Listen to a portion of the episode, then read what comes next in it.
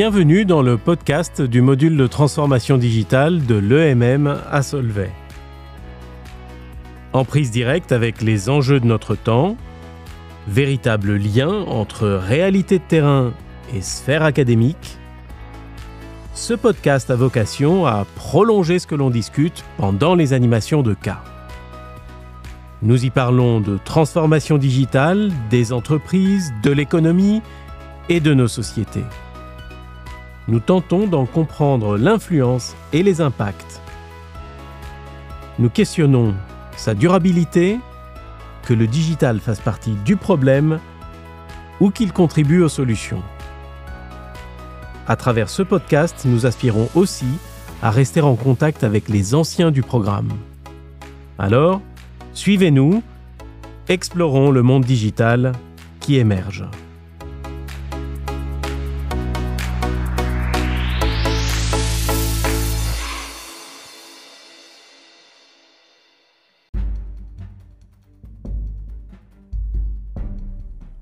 Bienvenue à toutes et à tous dans cet épisode du podcast qui est le dernier de cette année 2022. Alors je vous propose de revenir sur euh, mon top 5 des évolutions marquantes qui affecteront inévitablement la digitalisation dans les années qui viennent. Et mon top 5 va parler euh, d'abord de la maturation d'un certain nombre de systèmes spécialisés qui sont fondés sur des modèles, de larges modèles du langage, la confirmation de la puissance des IA génératives dont on a parlé la dernière fois, mais c'est vraiment un mouvement de fond. Euh, le développement très très significatif de variantes de blockchain et de modèles de, de finances décentralisées. C'est très décrié évidemment par les jours qui viennent avec euh, des événements récents qui ont euh, sans doute introduit le doute. De gros progrès, d'immenses progrès dans la robotique cette année avec euh, notamment de nouvelles capacités pour, pour des robots euh, de tout type et en particulier euh, ce qui se passe du côté de l'Asie, en Chine et en Corée du Sud. Mais surtout, le cinquième facteur, qui est peut-être celui qui aura le plus d'impact dans les années qui viennent, c'est le fait que cette année a été certainement celle où les problématiques d'énergie et de dépassement des limites planétaires s'avèrent devenir une réalité pour euh,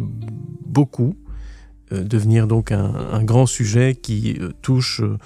la majorité des gens et plus seulement ceux qui s'intéressaient à l'environnement ou ceux qui étaient des, spécialistes de, l'énergie. Et bien sûr, tout ça a un impact non seulement de contexte, mais un impact même direct sur la façon de laquelle la digitalisation va se passer dans les années qui viennent. Alors revenons sur euh, la maturation de systèmes euh, spécialisés qui sont fondés sur des modèles de langage qui ont progressivement évolué, sont arrivés à maturité du fait de la recherche euh, et, des travaux de ces dernières décennies sur le traitement automatisé du langage naturel humain avec des systèmes anciens qui demandaient plus de formalisation, qui demandaient plus de collaboration qui n'était fondée que sur de la reconnaissance de patterns. Ici, ces systèmes vont beaucoup plus loin puisqu'on rentre dans des notions qui sont très profondes dans l'interprétation même ou dans l'utilisation, la simulation d'interprétation euh, de langage humain.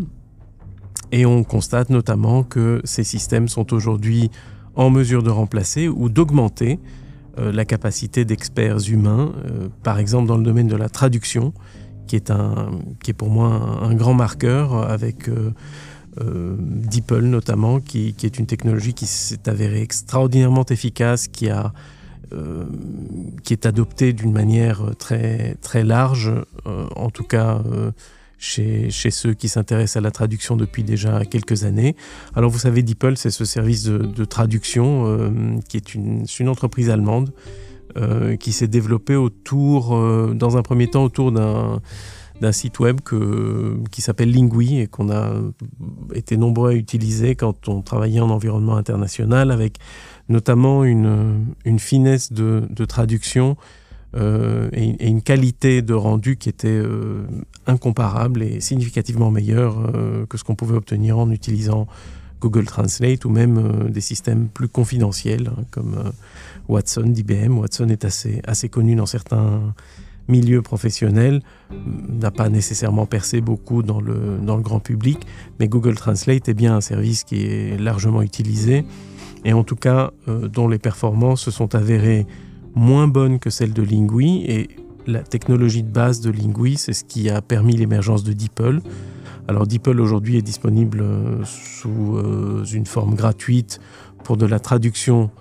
de morceaux de texte en ligne sur un site, mais c'est aussi un service payant avec euh, notamment une, version qui s'installe sur votre ordinateur et qui vous donne la possibilité de traduire des textes, des PDF, des documents Word, etc. et qui vous donne donc un certain nombre de traductions par mois en fonction du niveau d'abonnement que, vous allez que vous allez vous payer. J'en fais une expérience directe ces temps-ci avec notamment de la traduction de contrats, des contrats commerciaux, des contrats d'emploi, des contrats de location, tout ce qui est corpus contractuel, mais aussi des bons de commande et d'autres documents qui servent dans la vie quotidienne de, l'activité d'entreprises qui sont dans différents pays euh, de l'Union européenne et au-delà, avec notamment euh, euh, une, une, nécessité de traduire tous ces documents, puisqu'on est dans le cadre d'une intégration consécutive à l'acquisition d'une entreprise par une autre, et donc l'entreprise qui a fait l'acquisition de la première veut se retrouver avec un corpus de documentation contractuelle euh, historiques qui lui permettent de euh, suivre les affaires, d'assurer une continuité,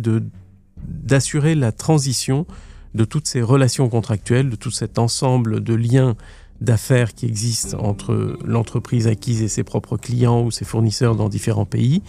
euh, et les services de l'entreprise qui a fait l'acquisition et qui veut installer ses propres standards, ses propres documents, ses propres euh, ses propres pratiques. Alors elle a besoin de partir de quelque chose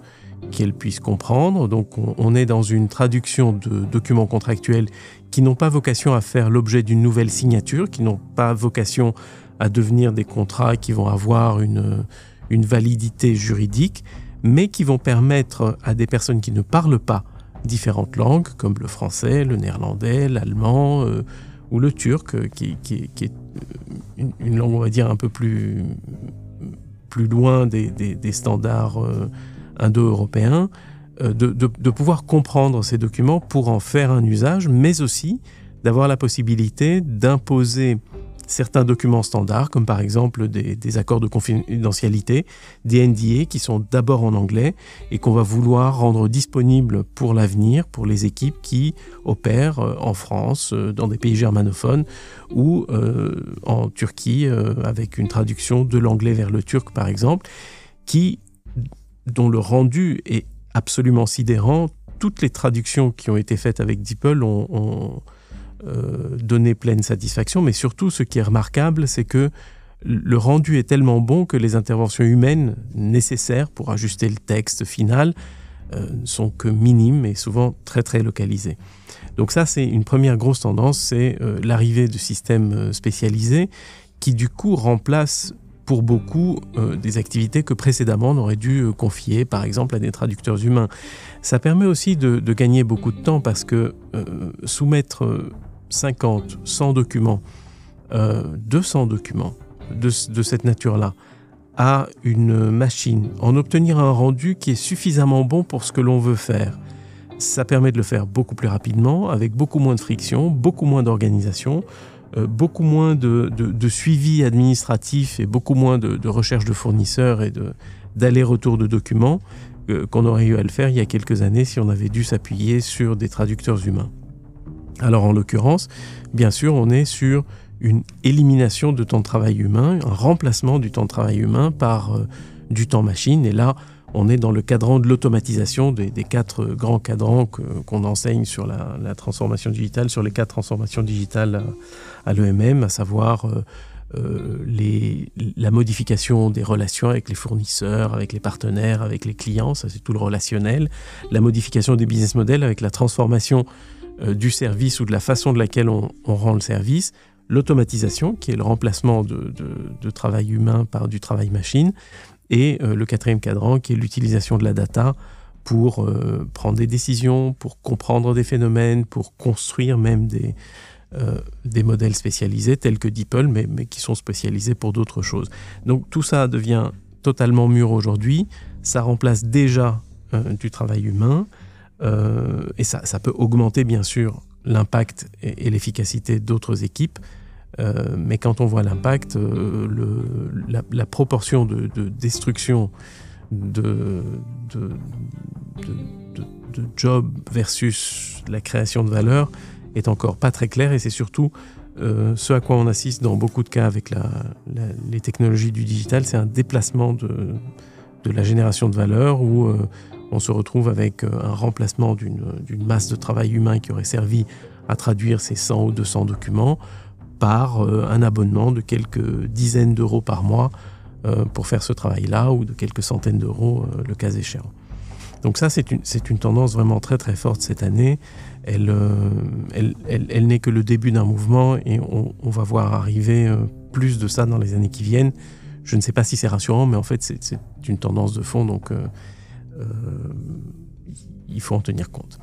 La deuxième chose, on en a parlé lors du, précédent épisode, c'est toute la confirmation de la puissance des IA génératives.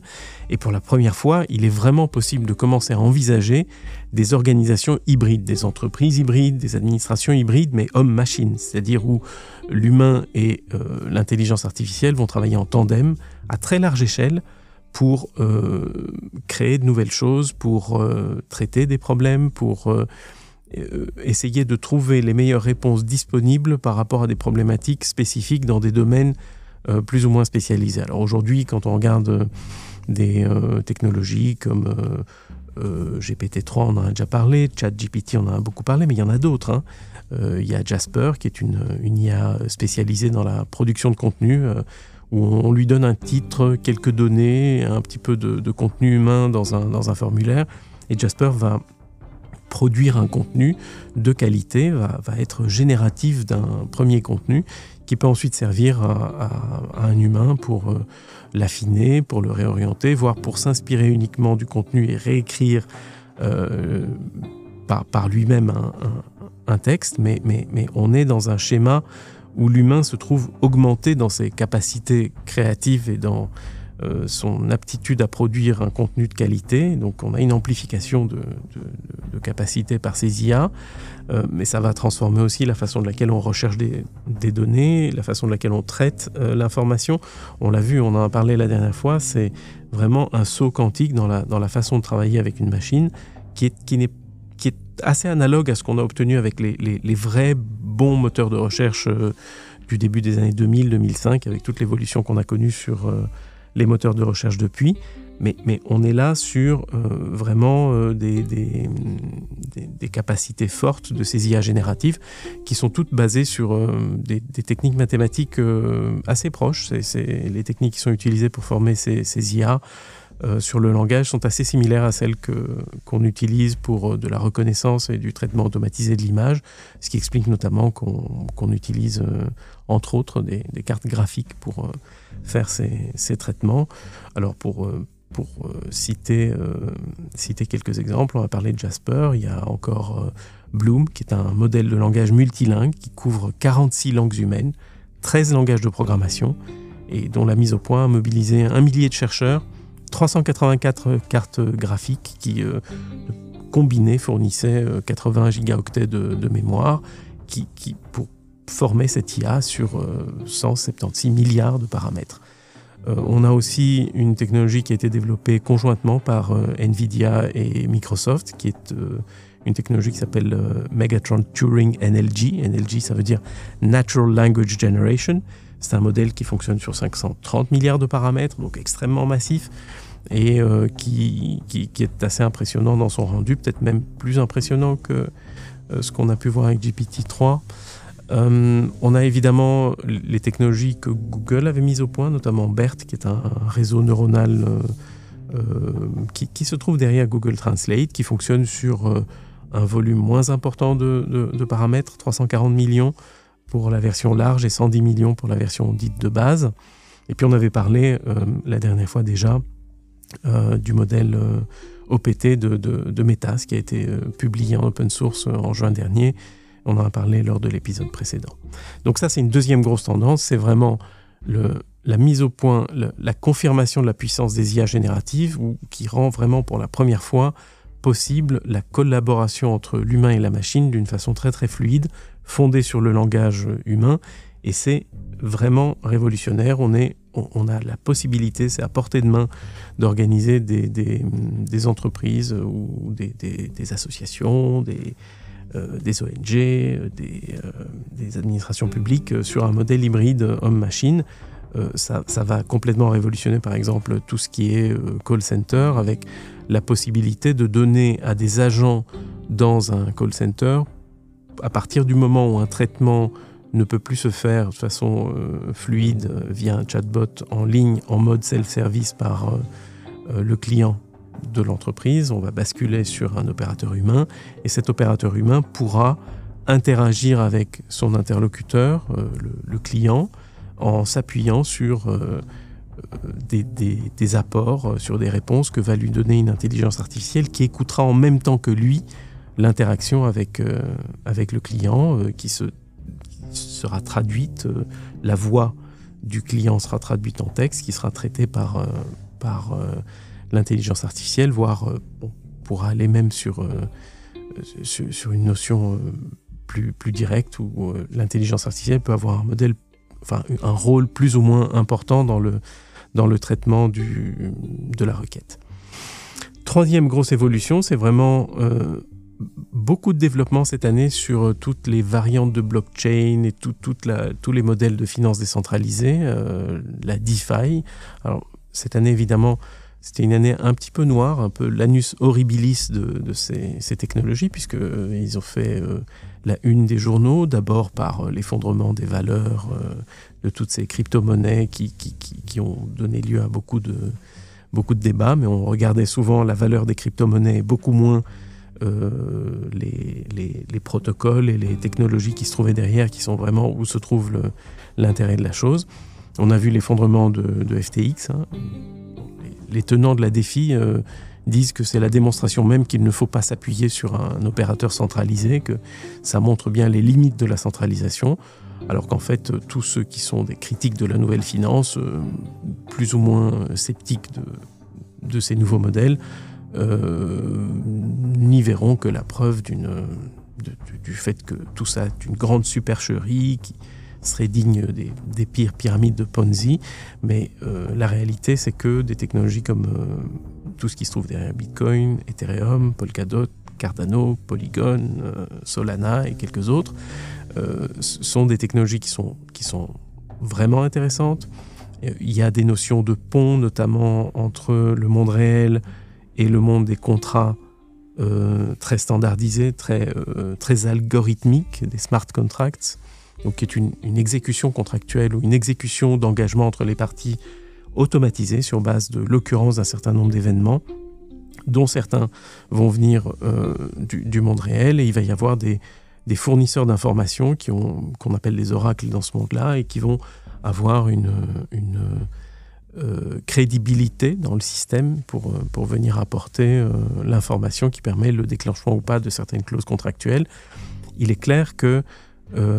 même si la déception et le doute se sont vraiment installés au pays des blockchains et des ledgers distribués, de, toutes ces technologies, on, entend bien sûr beaucoup moins les, discours notamment de personnalités très emblématiques de ce mouvement contestataire. Euh, mais il ne faut certainement pas en rester là. Les transformations profondes que l'on pouvait entrevoir voici quelques années sont bien en cours, euh, qui remettront en question le rôle et la manière de travailler pour euh, tous les tiers de confiance. Alors, ça, c'est donc troisième évolution vraiment très très importante. Il faut continuer à regarder le, monde des blockchains et de la finance décentralisée, de, tout ce, monde de, qui transforme vraiment les métiers de la confiance ça va affecter la comptabilité, ça va affecter la façon de laquelle on collecte la TVA, ça va affecter la façon de laquelle on émet des factures. Il y a des pays aujourd'hui comme euh, c'est le cas de la Grèce par exemple, où les problématiques d'évasion fiscale étaient vraiment assez endémiques il y a quelques années, mais aujourd'hui, euh, euh, pas mal de pays viennent voir comment on fait pour régler des problèmes des problèmes d'évasion fiscale en Grèce, notamment par l'émission de tickets de caisse qui comportent un QR code. Ce QR code est en fait une, s'inscrit dans, une, dans une, sorte de blockchain qui permet de valider, un, que la facture, enfin que le ticket de caisse est un vrai ticket de caisse et qui, qui sert quelque part à ce que le client, lorsqu'il va vérifier le ticket de caisse en question, va agir un petit peu comme, comme une sorte de, de contrôleur malgré lui euh, et de validateur malgré lui euh, du fait qu'il y a bien eu ce ticket de caisse qui a été émis à une date donnée euh, correspondant à un montant donné. Donc dans ces conditions-là, la, fraude devient beaucoup plus difficile, en tout cas beaucoup plus technique et beaucoup plus difficile à, accomplir. Ça va avoir un impact, mais considérable. ça reste valable, il ne faut pas en rester juste aux nouvelles négatives et aux, difficultés du moment, il y a quelque chose qui est un mouvement de fond euh, là-dessus, bien sûr avec euh, des limitations. Il y a ceux qui mettent en avant les, limitations, euh, notamment énergétiques et environnementales, mais les mêmes qui mettent en question les limitations énergétiques et environnementales de toutes ces nouvelles technologies ne, regardent pas forcément l'impact environnemental et les limitations d'énergie des acteurs plus traditionnels de la finance, et notamment de ceux qui font euh, du trading à haute fréquence et qui utilisent des quantités folles d'énergie et qui, utilisent des, quantités folles de ressources pour euh, euh, pouvoir profiter de micro-incohérences sur les marchés pour souvent se, faire pas mal d'argent. Quatrième, quatrième domaine vraiment important cette année, ça a été les, immenses progrès dans le domaine de la robotique avec plein de nouvelles capacités pour les robots humanoïdes de Boston Dynamics notamment, qui est en pointe sur ce sujet. On voit des robots qui sont capables de faire de plus en plus de, choses avec des, mouvements extrêmement fluides qui ressemblent beaucoup euh, au mouvement humain, avec la capacité d'anticiper des obstacles, d'anticiper des difficultés qu'ils peuvent rencontrer sur le, sur le terrain. On est vraiment sur quelque chose qui est totalement, euh, totalement majeur euh, sur, sur, ce terrain-là. Les performances deviennent de plus en plus spectaculaires euh, pour Boston Dynamics, mais aussi on voit pas mal d'évolutions et pas, pas, mal de choses totalement bluffantes qui se passent dans tous les concours de robotique qui, qui, font notamment fureur en Chine et en Corée du Sud. Alors en Chine en particulier, il faut s'intéresser à, à ces, ces, espèces de clusters de, de robotique et de microélectronique super concentrés à un endroit où il est possible de réaliser euh, des, des prototypes de robots, des prototypes de projets en l'espace de 2-3 semaines pour, pour euh, des, designs relativement avancés et pour des choses qui nous prendraient probablement 3 mois, 4 mois à, réaliser en Europe avec euh, les allers-retours qu'il faut, la distance qu'il y a entre les unités de fabrication et l'endroit où on conçoit le nouveau produit. C'est ce qui se passe en Chine et en Corée du Sud est absolument majeur. C'est là que se trouve désormais Vraiment, l'épicentre des grandes évolutions euh, dans, le domaine de la robotique, mais aussi dans celui des capteurs et des autres interfaces euh, techniques euh, qui font le pont entre le monde réel, notre monde analogique à nous, hein, ce monde perceptible principalement par les entités biologiques qui peuplent cette planète, dont les humains. Et, cette dimension-là devient de plus en plus accessible et de plus en plus perceptible par les entités numériques euh, et robotiques qui arrivent à maturité. Ça, ça va être une évolution tout à fait, tout à fait considérable parce que ça permet, euh, en plus de tout le côté traitement de l'information, de tout ce qui est euh, influence sur le monde du travail, je dirais des knowledge workers, ce travail intellectuel avec les IA spécialisées notamment, du travail des tiers de confiance pour tout ce qui est transactionnel dans l'économie, pour tout ce qui est contractuel dans l'économie, Ici, on va avoir euh, une, robotique qui est capable d'aller toucher le réel, d'aller euh, faire des choses, d'aller déplacer des objets, d'aller transformer de la matière. On le voit aussi euh, notamment, pas tout à fait dans la robotique, encore que c'est une forme d'automatisation aussi, les gigapress que, que Tesla utilise pour, fabriquer ses, automobiles et qui sont des, des, nouvelles techniques de fabrication qui sont aussi fondées sur... sur des infrastructures de production, des usines qui sont des usines intelligentes. On est vraiment dans le monde de, l'industrie 4.0 qui s'amplifie de plus en plus. D'ailleurs, les acteurs qui sont aujourd'hui dans le monde industriel et qui,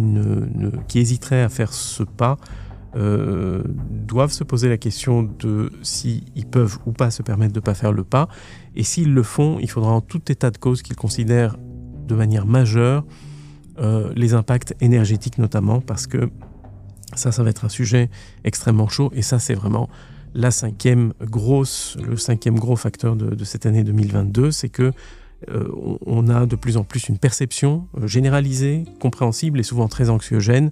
euh, du, des problématiques de production et de consommation d'énergie, des enjeux qu'il y a dans la distribution et dans peut-être certains arbitrages qui doivent être faits sur le fait de savoir si on va allouer de l'énergie à tel ou tel usage selon la disponibilité de la ressource énergétique.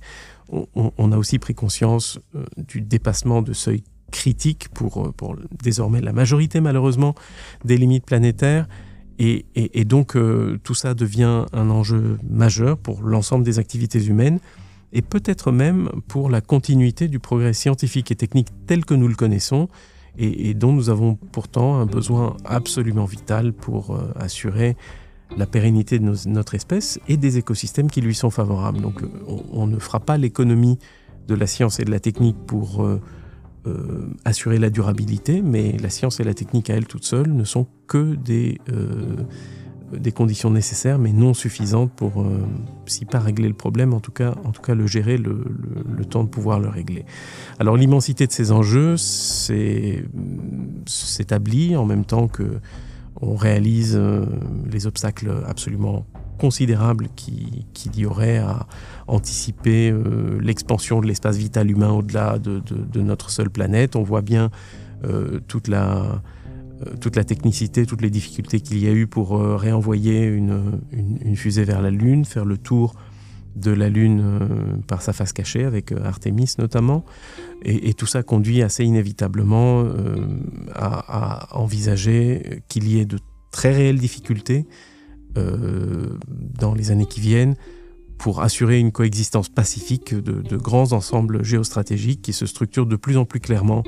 autour de puissances rivales, aux ambitions mondiales qui sont incompatibles les unes avec les autres et qui toutes vont se heurter à cette question de l'énergie, des ressources naturelles, de la gestion de l'environnement, avec euh, la question de savoir si, oui ou non, on arrivera à ce que cette gestion se fasse dans un intérêt général de l'humanité ou si on va se retrouver avec euh, des, ambitions rivales, des conflits d'intérêts fondamentaux entre des grands ensembles qui sont euh, de moins en moins prêt au dialogue et à, l'échange. Et alors c'est sans doute aussi une des causes euh, pour lesquelles euh, les COP sur le climat, la biodiversité se sont, euh, se sont avérées très stériles cette année. Et ça c'est aussi un des éléments de cette, cinquième grosse tendance qui porte sur la durabilité, qui est là et qui va certainement affecter euh, toutes les activités. Et si ce point se trouve dans ce top 5 des facteurs qui vont affecter la digitalisation du monde, c'est bien parce que le sous-jacent physique, biologique, écologique, stable et constamment régénéré est strictement nécessaire pour envisager un avenir, même sous contrainte, un avenir avec euh, du digital, de la technologie et tous les, tous les outils qui font de nous ce que Jean Covici appelle euh, des Iron Men. Donc c'est certainement un facteur clé euh, dont il faudra tenir compte dans toutes les initiatives de digitalisation. Et on va arriver au point où on fera des bilans physiques avant de faire euh, des business cases et des bilans financiers parce que ce sera ça qui sera euh, le facteur déterminant du succès ou de l'échec d'une initiative, ou en tout cas un des facteurs clés, pas le facteur déterminant, mais un des facteurs clés. Alors bien sûr, cette année 2022 est un véritable tournant par l'émergence de nouvelles réalités technologiques, mais aussi parce que on mesure plus que jamais les limites planétaires, euh, alors que dans le même temps, l'invasion brutale d'un pays européen et les tensions géostratégiques et technologiques qui sont centrées sur la Chine nous amènent à acter la fin d'une ère d'insouciance relative qui avait succédé aux crispations périodiques de la guerre froide. Et donc, euh, d'une certaine façon, bien, l'avenir n'est plus ce qu'il était, mais euh, l'a-t-il vraiment jamais été ce qu'il était censé être? Ce sera une question ouverte euh, à laquelle je vous laisse réfléchir. Et bien sûr, euh, avant de clôturer cet épisode, je voudrais vous adresser à toutes et à tous mes voeux de bonheur, de bonne santé, de réussite durable dès cette nouvelle année 2023, en renouvelant euh, vers vous cette invitation permanente à explorer encore et toujours, avec le plus possible de compassion, d'humanité, de bon sens, le monde digital qui émerge.